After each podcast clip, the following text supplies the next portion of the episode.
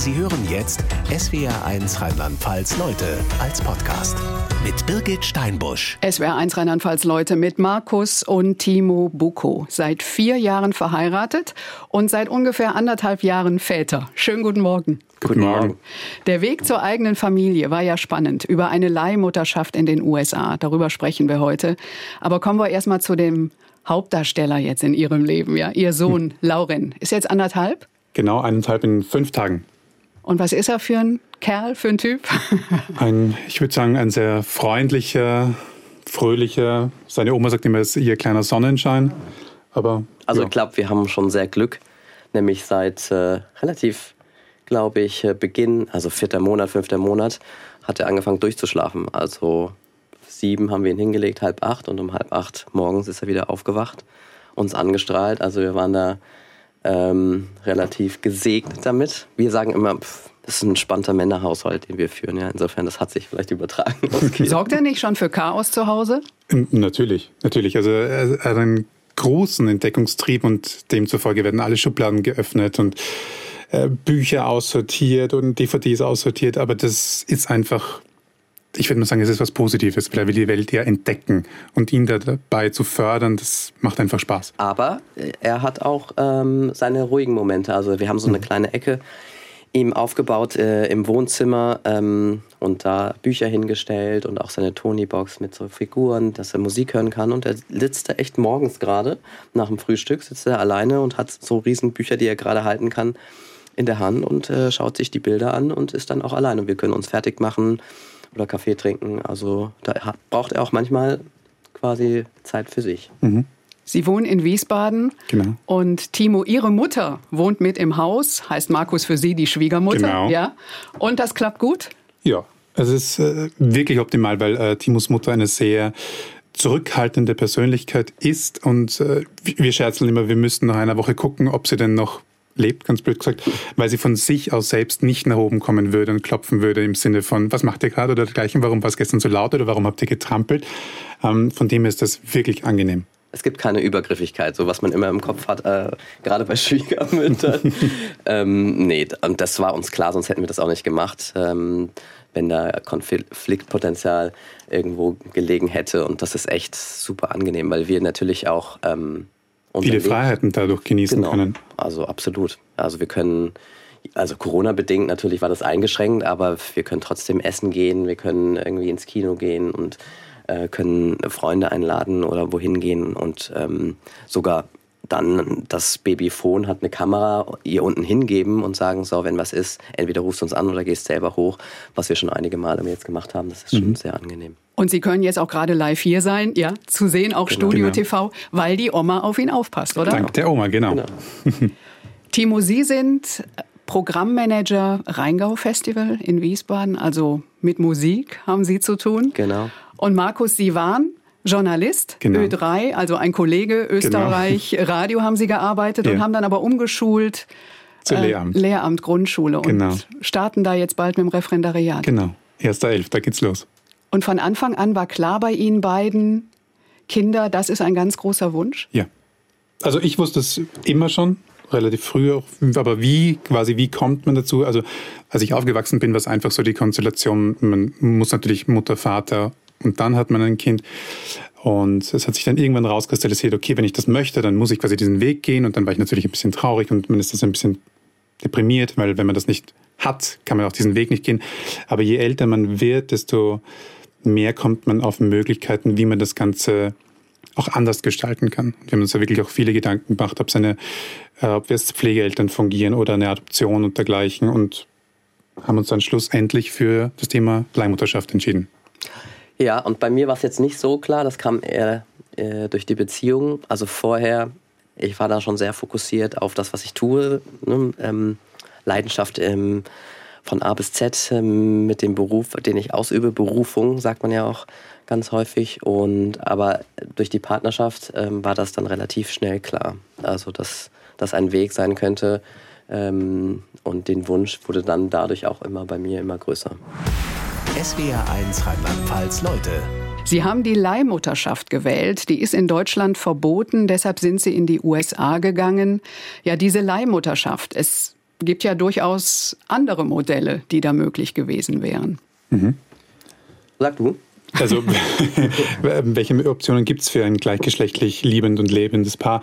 Die Pflegeschaft und natürlich die Adoption. Und ähm, wir haben uns auch unter anderem damit beschäftigt, ähm, haben uns aber dann doch dagegen entschieden. Wir waren uns unsicher, A, welche Chancen haben wir? Man kennt die Geschichten, dass dann gibt es, ähm, ich sage mal, heterosexuelle Pärchen, die e-, Ewigkeiten, Jahre darauf warten, sich diesen Wunsch der Adoption quasi zu erfüllen und kriegen es dann trotzdem nicht hin oder die Adoption funktioniert nicht oder die Pflegeschaft funktioniert nicht. Und es war uns einfach irgendwie zu unsicher, glaube ich. Zu unsicher und wir haben natürlich verschiedene Bekannte, also in unserem Netzwerk, in unserem erweiterten Netzwerk, äh, wenn man das mal so äh, sagen kann, ähm, gibt es äh, Familien, die durch Pflege ihre Familie äh, vergrößert haben. Und ähm, das ist sowohl, haben wir positive äh, Beispiele als auch negative. Wir haben uns da lange drüber unterhalten. Und bei uns hat es dann irgendwie in diesem Prozess doch klar herausgestellt, dass Pflege in der Abwägung für uns doch nicht das richtige Modell ist. Und das Gleiche war bei der Adoption, was natürlich dann, was der Markus schon gesagt hat, durch diese vielen bürokratischen Erfordernisse, die es in Deutschland gibt, sowieso schon für heterosexuelle Paare, war uns das ähm, in, auch in dieser Frage der Planung, ich meine, ich bin jetzt auch nicht mehr 20, ja, also das war dann schon so auch eine Argumentation oder eine Besprechung, wo wir gesagt haben, ähm, wenn der Weg Leihmutterschaft oder wenn der Weg Familiengründung wir weitergehen wollen, dann ist eigentlich für uns beide ähm, das Modell der Leihmutterschaft das ähm, äh, erfolgversprechendste und auch irgendwie von uns händelbarste, weil wir, und dann sind wir, haben wir uns da auf den Weg gemacht und uns sehr viel Informationen eingeholt und besprochen und diesen Weg dann eingeschlagen. Ja. Sie haben gerade gesagt, es ist schwierig schon für heterosexuelle Paare, Adoption, Pflegeeltern. Mhm. Sind die Hürden für Sie dann noch mal höher eigentlich? Wenn zwei Väter sich bewerben? Glaube ich schon. Also wir haben jetzt ein äh, ganz schön ein, äh, ein bekanntes Pärchen ähm, in Wiesbaden, die über Adoption einen Sohn haben und ähm, mhm ich glaube, ich meine, das ist jetzt auch schon, wann haben wir angefangen? 2017, Ende 2017, Anfang 2018, auch schon wieder her. Ich glaube, das ist schon im, ähm, im Veränderungsprozess, ja. ja. Und ich glaube, es kommt sehr auch auf die Entscheidungsträger an, letztendlich, auf die Jugendämter, auf äh, dort, ob damit schon, das sehen wir jetzt auch bei, bei unserem Sohn, mhm. ähm, die ganzen bürokratischen Sachen, ob die Leute damit Erfahrung haben, ähm, wie, das, wie die Denkstrukturen sind, äh, wie der politische Rahmen ist, ganz klar. Ich glaube, jetzt gibt es auch nochmal mhm. ähm, nach der Bundestagswahl nochmal, auch das wird anders bewertet werden. Das ist unsere Hoffnung letztendlich auch. Und die ersten wenn die Ampel kommt. Wenn mhm. die Ampel kommt, genau. Also ich glaube, dass diese Konstellation der Parteien schon auch da sehr fortschrittlich denken, weil wir, es ist einfach, äh, unsere Lebensrealität sieht halt einfach anders aus und das sich Embryonschutzgesetz zum Beispiel, wenn wir jetzt bei der, wie Sie es angesprochen haben, Verbot der Leihmutterschaft äh, sagt, das ist 30 Jahre nicht angerührt worden, also wie die deutsche Einheit, ähm, ist es noch so, äh, wie es damals war und das ist natürlich nicht mehr lebens, also es ist einfach lebensfern. Ja, es ist ähm, letztendlich äh, Vater, Mutter, Kind, so wie es äh, war. Es gibt, ne, Eltern trennen sich, ähm, haben, gehen wieder neue Beziehungen ein. Ein Kind hat zwei Väter, zwei Mütter, ähm, vier, zwei, also vier letztendlich, ja, ähm, zwei neue Eltern, zwei Männer oder zwei Frauen alleine, eine, ein Vater, eine Mutter. Ich glaube, das äh, Familienmodell muss neu gedacht werden, ja. Und was ist das Wichtigste fürs Kind oder für die Kinder? Das ist die Frage, glaube ich, die man stellen muss. Genau nichts hinzuzufügen. Würde ich so sofort unterschreiben, ja. SWR 1 Rheinland-Pfalz, Leute. In Deutschland ist die Leihmutterschaft komplett verboten, also es darf keine Frau aus dem Familien- oder Freundeskreis das Kind austragen, noch eine Fremde, das geht hier nicht. Jetzt haben Sie sich ja für dieses Modell entschieden. Sie haben eben auch schon gesagt, warum das für Sie dann letztlich in Frage gekommen ist. Wenn man jetzt im Netz eingibt, einfach mal Leihmutter, Leihmutterschaft, da wird man ja erschlagen von Agenturen, die sowas anbieten. Wie mhm. haben Sie jetzt Ihre Leihmutter und auch Ihre Eizellenspenderin, die ja eine ganz große Rolle spielt, gefunden? Ähm, Also, wenn man vom Thema Leihmutterschaft spricht, geht jeder immer davon aus, dass man im Endeffekt die Leihmutter die schwierigere Entscheidung ist, diese zu treffen, diese zu finden. Aber eigentlich ist es ja die Eimutter, die entsprechend wichtig ist, weil die gibt ja zu 50 Prozent quasi die Gene mit. Und da ist es, war es für uns von Anfang an klar, okay, gut, es sollte auf jeden Fall eine Frau sein, die uns von den Werten her zum Beispiel ähnlich ist, ähm, die äh, jetzt in unserem Fall, was, was war uns noch wichtig? Timo, hilf auf die Sprünge. Naja, die, die, auch nochmal auf die Frage zurückzukommen, wir letztendlich der Startpoint war für uns äh, in diesem großen, wie Sie es schon gefragt haben, man gibt irgendwie im Internet ein und dann wird man erschlagen von den Informationen. Ich ganz konkret, ich habe einen Bekannten angeschrieben auf Facebook, ähm, der diesen Weg schon mit seinem Mann beschritten hat. Und der hat uns die Empfehlung gegeben, ähm, die Netzwerkveranstaltung Men Having Babies zu besuchen. Das, da kommen also alle äh, zusammen, Agenturen, Kliniken, ähm, alle, die sich mit diesem Thema Leihmutterschaft ähm, beschäftigen, für ähm, homosexuelle Männer, muss man auch dazu sagen. Also für Regenbogenfamilien.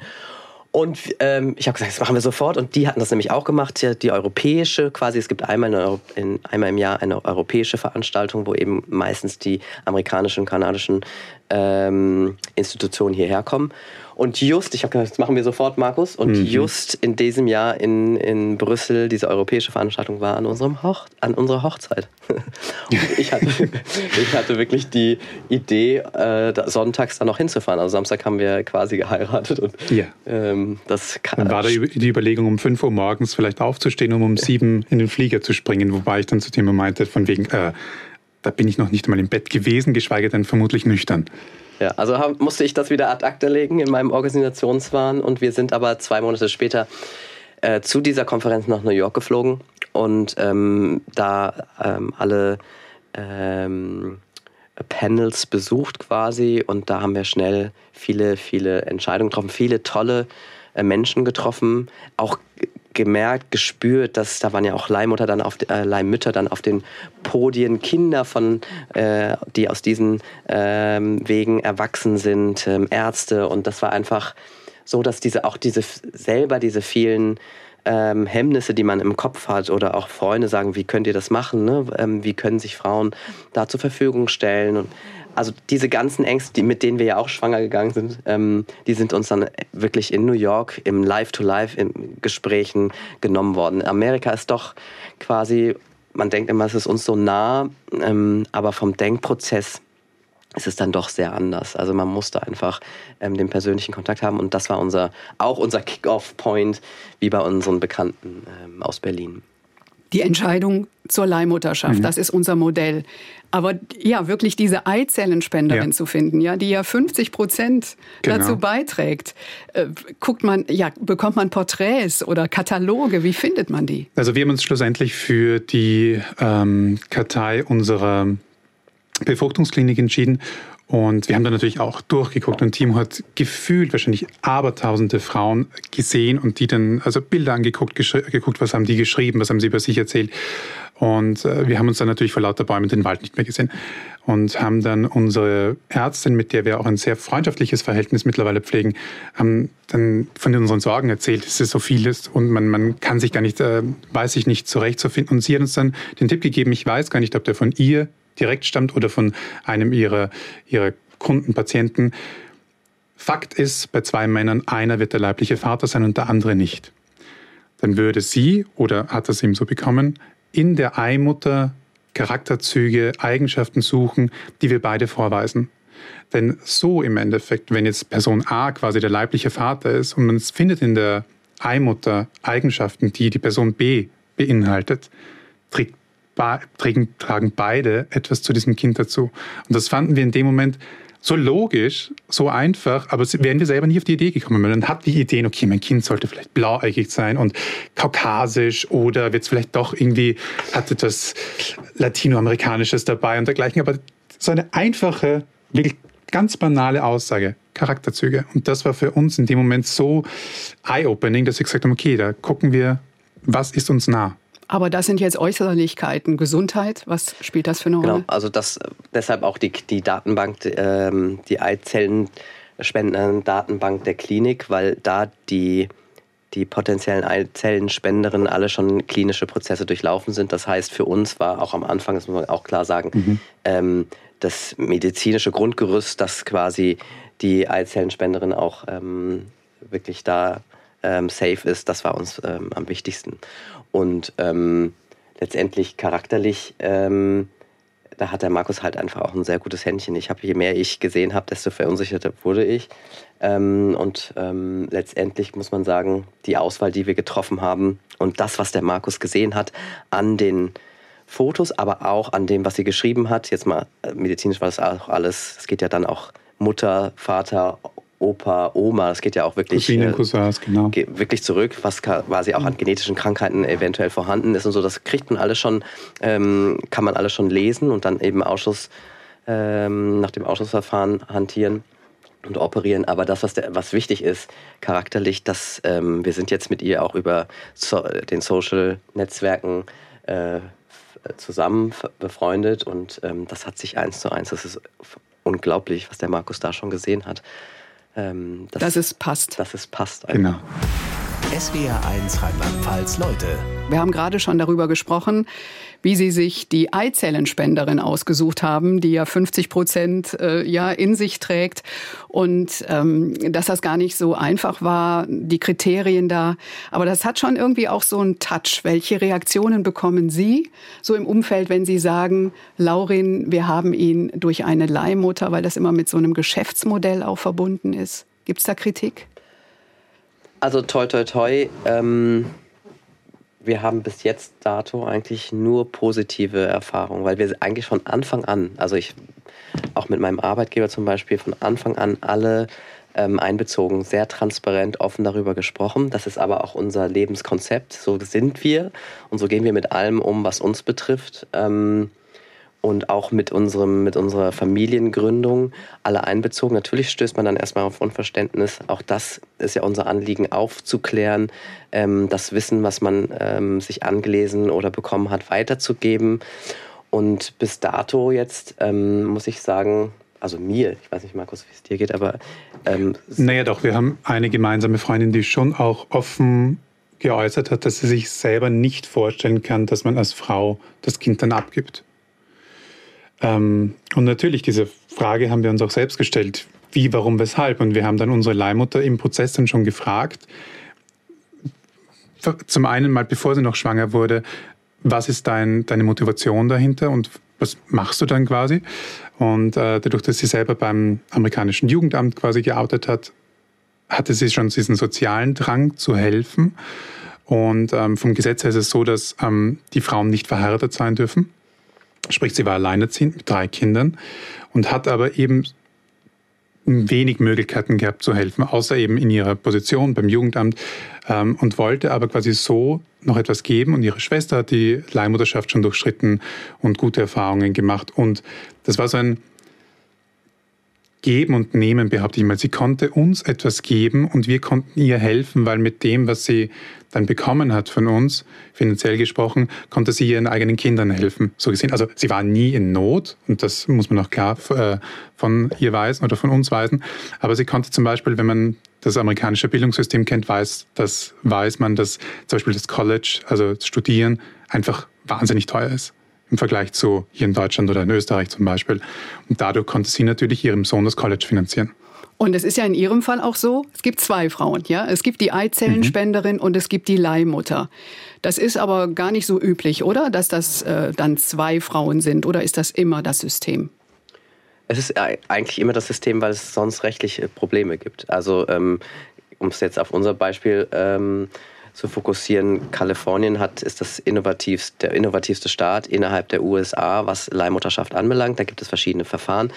Ähm, aber klar ist, es muss, die Eizellenspenderin und die Leihmutter müssen zwei getrennte Personen sein, sonst gäbe es rechtlich rechtliche Probleme. Wir sind ja, haben ein Verfahren gewählt, was quasi, wo die Leihmutter auch selbst bei der Geburt, Geburtsurkunde gar nicht erscheint, sondern Vater 1 und Vater oder Parent 1 und Parent 2. Mhm. Das hat was auch rechtlich damit zu tun, aber das ist ein Verfahren, was wir gewählt haben, was in Kalifornien auch möglich ist. Sie sind also beide sofort als gleichberechtigte genau. Väter eingetragen. Genau. Ja, Punkt. Genau. Ja. genau. Da gibt es dann auch keine Diskussion. Nee. Aber dass Sie alle so gut kennen, sich untereinander, Leihmutter, Eizellenspenderin mhm. und so, das haben Sie auch bewusst gewählt, ja, oder? Dass das in dem Falle so ist. Genau, es gibt unterschiedliche, auch das muss man sich von Anfang an überlegen, unterschiedliche Verfahren, anonym, man kann es ganz anonym machen, ja, man kann es semi an ähm, offen machen und man kann es offen machen. Wir, das hatte ich ja schon erwähnt, sind, gehen mit allem offen um. Deshalb war uns von uns von Anfang an auch ganz klar, wir wollen diesen ganz offenen Prozess mit allen Beteiligten, weil natürlich auch die Frage, jetzt um auf das Kind nochmal zurückzukommen, die Frage der Identitätssuche natürlich gestellt werden kann vom Kind. Und wir, uns war klar, wenn je offener, das ist unser Lebenskonzept, je offener wir damit umgehen, auch in der Kommunikation mit unserem Sohn, desto ähm, besser ist es für ihn und für uns und für alle Beteiligten. Insofern haben wir mit allen Kontakt und pflegen den auch weiterhin. Also die kriegen mhm. Fotos und wissen Fotos, immer, wie es dem Laurin geht. Genau. genau. Ja, und der Laurin wird irgendwann Gesprächsbedarf haben, oder? ja. ja. Absolut. Wir wollten ja eigentlich diese, äh, dieses Jahr schon wieder rüberfliegen, aber äh, Biden hat ja jetzt erst die, die Grenzen geöffnet ab dem 8. glaube ich, äh, mhm. November, wobei das mit einem US-Staatsbürger, Lauren ist ja, hat ja eine US-Staatsbürgerschaft mit der deutschen, kein Problem gewesen wäre, aber ja, wir wollen da warten, weil wir natürlich auch irgendwie offen mit allen uns wieder treffen wollen und so. Und da dachten wir dieses Jahr, das ist irgendwie ist er noch, das machen ist wir nächstes Jahr. Mhm. Ja. SWR 1 Rheinland-Pfalz Leute. Laurin, der Sohn, ist jetzt anderthalb, am 23. April 2020 in Kalifornien zur Welt gekommen, mitten in der Pandemie. Ja, und Sie sind ja wie der Teufel nach Amerika, oder? Als es auf einmal hieß, äh, Trump macht die Grenzen zu. Wie war das? Genau, wir haben, glaube ich, ähm, wir haben an dem Donnerstag, 12. Äh, März, haben wir um halb fünf oder viertel vor fünf einen Anruf von einem Freund bekommen, die auch drei Kinder haben und eben aufgrund der Kinder der Schlaflosigkeit schon wach waren, äh, haben uns da rausgeklingelt und äh, haben gesagt, der Trump macht die Grenzen zu, ihr müsst sofort umbuchen. Und das war natürlich unser großes Glück, weil um fünf Uhr morgens waren die meisten Menschen noch im Bett, haben geschlafen und diejenigen, die nach Amerika mussten, waren natürlich noch in der Tiefschlafphase und wir konnten dann ohne Probleme auf die Homepage der Lufthansa gehen zum Beispiel und konnten da umbuchen und es war alles kein Problem. Ich glaube, drei Stunden viel später haben wir nochmal dort wollten wir anrufen. Alles zusammengebrochen. Alles zusammengebrochen. Ja. Da ging nichts mehr. nichts mehr. Ja, und dann haben Sie auch Arbeitgeber angerufen und gesagt. Erst danach, nach der Buchung. äh, ich komme dann mal nicht. Genau. Ich habe, glaube ja. ich, äh, dann um halb acht oder viertel nach sieben wirklich alle angerufen ähm, und gesagt, hier, ähm, ich bin dann morgen mal weg. Aber da war ja schon klar, auf der einen Seite, es hatte zwei Gründe. Erstens wussten sie alle, das habe ich ja vorhin gesagt, dieser Transparenz, das ist eben der positive Effekt, auch wenn man die Leute mitnimmt, ja, und sie quasi schon wissen, was äh, der äh, Mitarbeiter oder der Kollege quasi vor sich hat, dann sind sie auch äh, irgendwie emotionalisiert. Also es war das Verständnis natürlich super da. Und man hat natürlich gemerkt, also wir im Veranstaltungsbereich, dass dann auch irgendwann alles hier geschlossen wird. Das war ja nicht so, dass irgendwo woanders das Problem größer und größer wurde, sondern es ist ja ein globales, weltweites Problem. Und ich meine, Schule hat dann am Montag geschlossen. Wir mhm. hatten am Sonntag, glaube ich, das Konzert und ich bin Freitag, oder wir sind Freitag geflogen. Das Konzert, es wurde ja alles dann abgesagt, ja. Und unser Festival wurde ja dann auch im Sommer abgesagt. Insofern ähm, mit dieser Weise, aber natürlich hatte man ein Gefühl, also als wir in den Flieger äh, gestiegen sind und man über die Wolken geflogen ist und dann 9000 Kilometer weit entfernt ist, diese gemischten Gefühle zwischen, wir wollen bei unserem Sohn sein, aber natürlich wir lassen alles zurück. Wir lassen alles zurück. Die Familie, die Festivalfamilie, unsere ähm, eigene Familien. Man wusste ja nicht, was einen erwartet. Das war schon ein krasses Gefühl irgendwie. Und es ging natürlich darum, im Kreissaal dann zu sein, pünktlich, ja, auf jeden Fall dabei sein zu können, wenn Laurin zur Welt kommt. Mhm. Aber war Ihnen überhaupt klar, ob Sie in Amerika noch reinkommen? Es war der letzte Flieger, oder? Es war der letzte direkte Flieger von Frankfurt und wir haben natürlich im Vorfeld schon Horrorgeschichten gehört, wie es wird Temperatur gemessen am Flughafen und, und diejenigen, die quasi erhöhte Temperatur haben, kommen dann gar nicht mehr rein. Und wir haben dann wirklich also fiebersenkende Mittel im Flugzeug eingeworfen wie Tic-Tacs und hätten die wahrscheinlich die Temperatur gemessen, hätten wir irgendwie 34,5 oder knapp, keine Ahnung, wir haben kreidebleich, genau.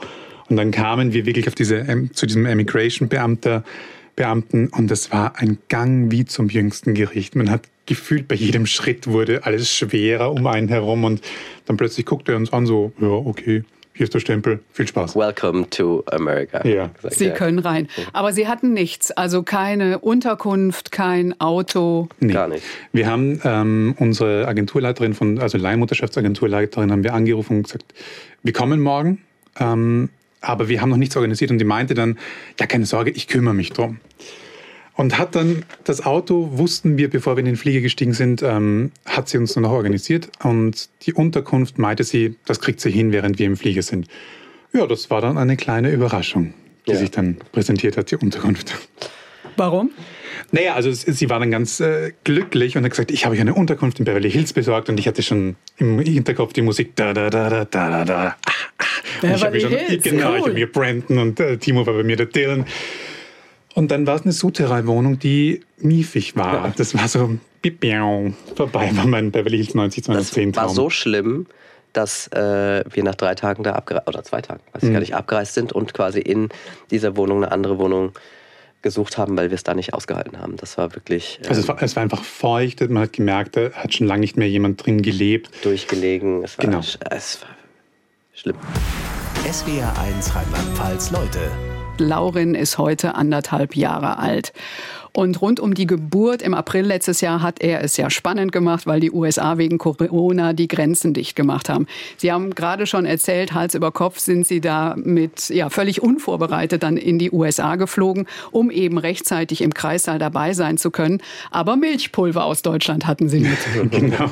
Päckchenweise Milchpulver. Warum? Ähm, weil wir von ganz, ganz lieben Freunden auch gehört haben, dass man währenddessen nicht das Milchpulver wechseln sollte. Und deswegen haben wir uns gedacht, wir nehmen es einfach mit und, und hoffen darauf, Genau, dass wir es nicht der wechseln Markus müssen. ist noch am Tag, äh, wo wir quasi alles in die Koffer geschmissen haben, äh, in, un, in Wiesbaden rumgefahren, hat das Milchpulver nicht gefunden, ist dann nach Mainz gefahren und hat da noch die letzten äh, Pulverpäckchen mit eingepackt und wir hatten dann wirklich auch, als wir zurückgeflogen sind mit Laurin, wirklich, glaube ich, Nach elf noch- Wochen, ja. Nach elf Wochen. Also es war passgenau. Auch das war wieder mehr Glück als Verstand. ehrlich. In Kalifornien waren Sie dann da und haben auf die Geburt gewartet. Haben Sie die Leihmutter verrückt gemacht? Die, die lässt sich nicht, oder die hat sich nicht verrückt machen Ja. lassen, weil die einfach so eine entspannte Frau ist. Ähm, und äh, das hat uns eher verrückt gemacht, weil wir letztendlich äh, gewartet und gewartet und gewartet haben. Mhm. Und äh, sie, ach, die hat ja noch nach der Geburt wirklich äh, High Five gegeben. Das die, eine unglaubliche Frau, Powerfrau. Aber Sie Chapeau. haben nicht ständig SMS geschickt. Wie sieht's wir, aus? wir, hatten, wir hatten natürlich Kontakt und je näher der ge errechnete Geburtstermin kam und nachdem sie uns ja auch schon mal informiert hat, dass ihre Kinder alle eine Woche zu früh kamen, haben wir natürlich jeden Morgen gefragt, und, wie geht's? Wie war die Nacht? Irgendwas gemerkt? Aber Nee, und uns war ja wichtig auch, ähm, also wir hatten mit ihren beiden Töchtern, der Sohn hat sich da ein bisschen rausgehalten, aber sind wir, haben wir Unternehmungen gemacht und ähm, sie kamen auch zu uns, wir haben gespielt und äh, wir haben unserem äh, Sohn, ungeborenen Sohn auch Harry Potter vorgelesen, damit er schon die, die Stimme hört und ähm, also da, wir haben uns schon, wir hatten schon eine Beziehung auch zur Leihmama während dieser Wartezeit und haben aber ganz bewusst sie nur gefragt dann irgendwie, wie es ihr geht und so und nicht die ganze Zeit irgendwie ihr Druck gemacht. Nee. ja. Aber Laurin ist ein bisschen später gekommen, oder? Hat sich Zeit gelassen. Der hat sich genau fünf Tage Zeit gelassen, wobei, weiß ich ja nicht, ob er sich länger noch hätte Zeit lassen können. Er wurde nämlich eingeleitet nach fünf Tagen und errechnet war 18. 19. Ähm, und er kam dann eben 23. am 23. Also 23. wurde er eingeleitet. Ich glaube, sie hatte keine Lust mehr. Ähm, Sie hat dann ihrer Ärztin gesagt, so, jetzt äh, ist vorbei. Äh, der Muttermund öffnet sich nicht mehr. Der war dann zwei Zentimeter, glaube ich, schon eine relativ lange Zeit geöffnet. Drei Wochen, dreieinhalb Wochen. Und dann hat sie gesagt, jetzt äh, machen wir mal Butter bei die Fische. Und dann 23. morgens um halb vier, glaube ich, haben wir sie abgeholt von zu Hause. Und es durfte aber nur einer mit von uns. Deshalb, das war Und wer ist mit in den Kreissaal gegangen? Wir haben im Vorfeld entschieden, beziehungsweise haben wir uns natürlich die Frage gestellt, wenn, wenn wir zu zweit rein dürfen, ist ja trotzdem einer ihr näher, wer das denn sein wird und obgleich wir sie beide sehr, sehr mögen, schätzen, noch nach wie vor mögen und schätzen, hatte der Timo einfach einen, die waren sich mehr grün, die hatten einen besseren Draht zueinander und deswegen, auch wenn ich jetzt quasi dann nicht mit im, auch nicht im Krankenhaus sein durfte, sondern ich bin allein zu Hause geblieben, musste zu Hause bleiben quasi, ähm, hat sich an der Entscheidung diesbezüglich nichts geändert. Und dann war Laurin da und sie sind nach elf Wochen zurückgekommen, wieder mhm. nach Deutschland. Und dann ist man hier auf einmal als Familie. Ja. Das kann man nicht trainieren. Nee. Das kann man nicht trainieren. Nee, aber auch da äh, sind wir gut vorbereitet worden von äh, unseren Freunden, ähm, die äh, also was quasi Säuglinge gleich auf den Arm nehmen und keine Berührungsängste, ne? Mhm. zerbrechlich mhm. und füttern und Windel wechseln und so. Also das ist uns schon genommen worden, diese Ängste im Vorhinein. Und wir waren, muss ich auch sagen, nach der Geburt, äh, wir hatten auch da eine Doula, so heißt das. Also das ist so ein, nicht eine Hebamme, aber nicht vergleichbar mit der Hebamme in Deutschland, aber jemand, der auch sich mit Säuglingen, sage ich mal, auskennt, die war auch da und hat gesagt, pff, ich gehe gleich wieder. Dann haben wir uns zwei Stunden unterhalten, weil sie schon gespürt hat, dass wir relativ gut, entspannt und äh, umsichtig damit umgehen. Und ich muss auch sagen, von Anfang an hatten wir da mhm. ähm, keine Probleme. Er hat es uns auch leicht gemacht. Es ist ein ja. sehr, sehr, sehr pflegeleichtes Kind, also keine Koliken. Äh, gar nicht geschrien, immer freundlich, geschlafen. Also so. naja, Kol doch, Koliken hatte er, aber da war ein Hausmittelrezept meiner Mutter dann sofort quasi zur Stelle und das war auch wieder vorbei. SWR1 Rheinland-Pfalz Leute. Sohn Laurin verdanken sie einer Leihmutterschaft in den USA. Das ist auch durchaus ein Modell für heterosexuelle Paare, die einen Kinderwunsch haben und den nicht erfüllen können. Aber es ist natürlich auch eine soziale Frage. Ja, dadurch, dass es eben hier verboten ist in Deutschland, ist es nur Menschen möglich, die wirklich Geld haben, oder? Genau, das ja. ist ja die eigentliche Diskriminierung und deshalb Jetzt stehen wir ja hier, weil uns das wichtig ist, dass ähm, das eben nicht nur Regenbogenfamilien betrifft, sondern auch ähm, äh, heterosexuellen Paaren, die auf natürlichem Wege in Anführungszeichen keine Kinder bekommen können und dann andere Wege suchen müssen, wie wir das gemacht haben, eben den Weg zum Beispiel in die USA. Aber es ist natürlich mit äh, hohen Kosten verbunden und dann eben doch wieder nur gewissen Leuten vor behalten und was dann ja schon, finden wir, ja diskriminierend ist, weil es eben dann doch mit äh, Finanzen zu tun hat. Und da ist USA der Weg schon auch ähm, sehr teuer. Klar, muss man ganz klar sagen. Worüber reden wir hier? Mal eine grobe Richtung. 100.000 Euro umgerechnet oder ist das die unterste Grenze nach oben offen? So würde ich es ähm, mal sagen, weil nach oben offen, ja. nach oben offen schwierig ist, ähm, wenn man das ähm, benennen muss ähm, weil man natürlich jede, jede Schwangerschaft ist einzigartig, jede Frau ist einzigartig ähm, und natürlich kann da Sachen passieren, die äh, Identity Parents oder Intended Parents ähm, übernehmen müssen, äh, auch finanziell. Und insofern ist das zu definitiv auf eine Summe zu spezifizieren sehr schwer. Äh, es können Dinge passieren, also beispielsweise, wenn die Leihmutter auf einmal nicht mehr arbeiten kann. Also genau. wenn sie krank wird, dann wird es teuer, oder? Dann übernimmt man quasi den, den, den Einkommensverfall, sage ich mal, das, was ihr dann fehlt. Ähm, wenn das Kind zu früh auf die Welt kommt, dann muss man den NICU quasi, also in die, in die na, Brutkasten, also Dankeschön. Genau, und das ist in Kalifornien soweit. Wir wissen, um eine Zahl mal zu nennen, kostet es pro Tag 10.000 Dollar. Und wenn man dann Wochen hochrechnet, ist es natürlich schon eine Summe, die einfach unglaublich ist. Also man muss quasi alles übernehmen, um den Zustand der Frau, ähm, der Leihmutter wieder äh, auf normal zu setzen. Das heißt, alles, was die Schwangerschaft betrifft, übernehmen die zukünftigen Eltern. Das heißt eben, was der Markus schon gesagt hat, wenn sie äh, also die Kleidung zum Beispiel, ja, Schwangerschaftskleidung muss man übernehmen. Die, äh, wenn die Leihmutter nicht mehr putzen kann oder so, muss man auch die, die Putzfrau übernehmen. Wenn sie bettlägerig ist, wenn der Arzt es verschreibt, muss man eben den Ausfall ähm, übernehmen. Bei uns war es, um es zu konkretisieren, so der Fall, dass äh, ihre Töchter ähm, Champion ähm, im Cheerleading sind mhm. sehr hoch irgendwie und durch die USA geflogen sind und da irgendwelche Wettbewerbe gemacht haben. Ab einem gewissen Zeitpunkt ist das auch vertraglich fixiert, dass sie nicht mehr fliegen kann, dass sie die nicht mehr begleiten kann. Das heißt, was macht man in dem Falle? Ähm, da ist dann bei uns jetzt ganz konkret die Schwester mit äh, geflogen. Das muss man natürlich alles übernehmen. Also und dann kommen natürlich die ganzen Sachen dazu ab. Äh, Trennung der, der Nabelschnur ähm, ist quasi auch liegt die Verantwortung.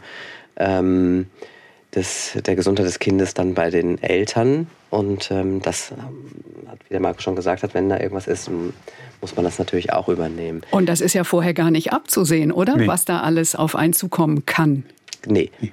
Und natürlich die USA, natürlich äh, ist die Frage, äh, gibt Versicherungen auch äh, für Leihmütter? Ähm, das ist sehr komplex. Das Gesundheitssystem in der USA ist ja nochmal Wahnsinn. Ähm, sehr auch ganz anders als in, in, in Deutschland. Ähm, klar, das muss man alles durchdringen und das klingt jetzt immer äh, sehr, sehr, sehr schwierig und undurchdringbar und sehr komplex, aber Step by Step. Das ist wie, ich sage es immer, wie so eine Doktorarbeit oder so eine Abschlussarbeit. Erst, man sitzt vorm leeren Blatt und denkt, man schafft es nie und dann schafft man es doch, weil man natürlich ähm, Schritt für Schritt geht. Und uns wurde sehr viel geholfen da eben aus diesem Netzwerk von bereits äh, auch bestehenden Elternpaaren, das geben wir gerne weiter. Deshalb, ne, wir sprechen gerne darüber, ähm, weil nur so kann man die Leute mit an die Hand nehmen und sagen, hey, wenn ihr diesen Wunsch habt, fühlt euch nicht alleine gelassen, ihr, euch wird immer geholfen. SWR 1 Rheinland-Pfalz Leute. Sie wollen nicht sagen, wer von Ihnen beiden der Samenspender ist, also der biologische Vater, zumindest genau. nicht groß öffentlich. Ja. Erst, wenn Laurin fragt. Genau. Also offensichtlich ist es so, dass einer von uns dann der Vater ist und der andere nicht. Äh, das ist klar durch die Biologie. Ähm, aber erst wenn er das Interesse selbst entwickelt, weil er wird natürlich irgendwann Freunde haben, wo er merkt, okay, da gibt es eine Mutter und einen Vater, ähm, dass dann natürlich nur einer derjenige sein kann, der die Gene gegeben hat. Und wenn er das Interesse hat, dann werden wir die Frage gerne beantworten. Aber die Aufklärung wird dann nicht so einfach laufen mit Bienen nee, und Blumen, nee, oder? Also, das ist dann bei Ihnen ein bisschen komplexer. Ich, ich, weiß nicht, ob wir einen Flipchart hinstellen und dann anfangen, das ist deine Eimutter und das ist deine Leihmutter und da gibt es Papa und da gibt es Papi und dann fangen wir mit den Querverweisen an. Wir werden ihm wirklich erklären, dass wir zwei ein Pärchen sind, das sich liebt und wir wollten unbedingt Kinder haben. Und da gab es zwei ganz, ganz liebe Frauen in den USA ähm, und die uns dabei geholfen haben. Die eine hat uns mit der Biologie geholfen und die andere hat geholfen, dich auszutragen. Das klingt jetzt alles wunderbar, aber wie wollen Sie Laurin dann doch vielleicht davor schützen, dass er gemobbt wird, ja, dass er negative Reaktionen bekommt? Schützen, glaube ich, kann man äh, kein Kind. Also Schule oder Kinder sind ja schon auch sehr brutal, aber wir haben dann ein anderes Verständnis, weil äh, ich wurde auch gemobbt. Ich glaube, äh, Kinder, hast du nicht den Pulli, den, der gerade in ist, oder das Handy nicht, oder bist du etwas zu dick, zu dünn? Ich glaube, ähm, damit, das sind alles negative Sachen und Ängste, das muss man beiseite schieben. Wichtig, glaube ich, ist für uns eine Haltung zu entwickeln, auch das Kind so zu erziehen, dass es eine Haltung hat, dass es äh, gestärkt ist, dass wir es vorleben. Wir sind da ja auch sehr ähm, offen und ähm, ja, ich glaube, wir gehen damit auch cool in Anführungszeichen um. Jetzt auch im Umgang von Kindern, das spürt man ja schon, ja, aber du hast äh, coole Eltern irgendwie. Ähm, und aber das gepaart mit einer, mit einem, mit einem Selbstbewusstsein, mit ähm, einer Haltung und dann wird man sehen und dann wird man darauf reagieren können. Aber auch uns, jetzt aus unseren Eltern, ja, ich meine, unsere Eltern sind jetzt auch nicht die liberalsten gewesen, also meine Eltern konservativ liberal auch das, ich, wir haben immer gute Erfahrungen gemacht, wenn man Leute vor, dass dieses, der Begriff des Vorlebens zu zeigen, hier, wir sind eine normale mhm. Familie, wir haben normale Bedürfnisse, ähm, unser Kind äh, wird wohlbehütet und ähm, mit allen liebevoll, mit allen Möglichkeiten, die wir haben, zur Verfügung haben, äh, ins Leben geschickt. Ich, und das zu zeigen, vorleben, ich glaube, das ist das beste Mittel, dagegen anzukämpfen. Ja. Markus, Sie kommen aus einem kleinen Dorf in Österreich. Ja. Sind Sie da Gesprächsthema? Äh, natürlich, natürlich. Ähm, als wir geheiratet haben, waren wir natürlich Gesprächsthema. Jetzt plötzlich mit Kind und als ich das letzte Mal ähm, im Sommer da war, gab es ein Feuerwehrfest und natürlich kennt man mich. Ich, bin ja auch knapp zwei Meter groß, dadurch falle ich schon mal auf. Und wenn ich dann natürlich mit noch einem Kind daherkomme, ist es natürlich schon mal was ganz anderes. Aber wie die Timo gerade gesagt hat, es ist, wie man auf den Menschen zugeht, wie man in den Wald ruft, so kommt es auch natürlich zurück. Vorbehalte, auf die wird man immer stoßen. Und um auf das Thema Kind und Mobbing zurückzukommen, Kinder meines Erachtens nach haben keine Vorurteile. Sie werden nicht mit Vorurteilen geboren. Es ist das Umfeld, das die Vorurteile mit sich bringt. Und ich glaube, die Kinder von oder die Erwachsenen von morgen oder übermorgen gehen mit diesen Themen anders um, weil natürlich sind wir jetzt fühlen uns noch immer so ein bisschen als Exoten, aber das ist ja auch nicht mehr der Fall. Es wird immer mehr Menschen geben, gleichgeschlechtliche Paare, die Kinder haben und es wird sich in der Gesellschaft einfach ein bisschen mehr verteilen. Und dadurch wird auch natürlich die Transparenz immer mehr gegeben sein. Laurin hat das, glaube ich, für sich schon geklärt. Ja, das mit den zwei Vätern, mit der Regenbogenfamilie. Er nennt einen Papa und einen Papi. Wer Genau. ist wer? Äh, ich, Markus mit A, bin der Papa und äh, Timo mit I ist der Papi.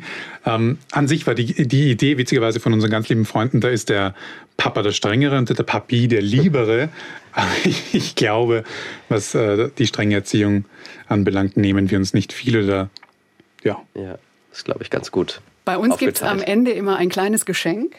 Oh, Ja. Und ich habe jetzt für Sie unsere SWR1-Tassen. Die sind Kaffeetassen, die sind riesig und die sind Oh. Dankeschön. gelb. Und ich habe zwei neue exklusiv für Sie machen, brennen, glasieren lassen.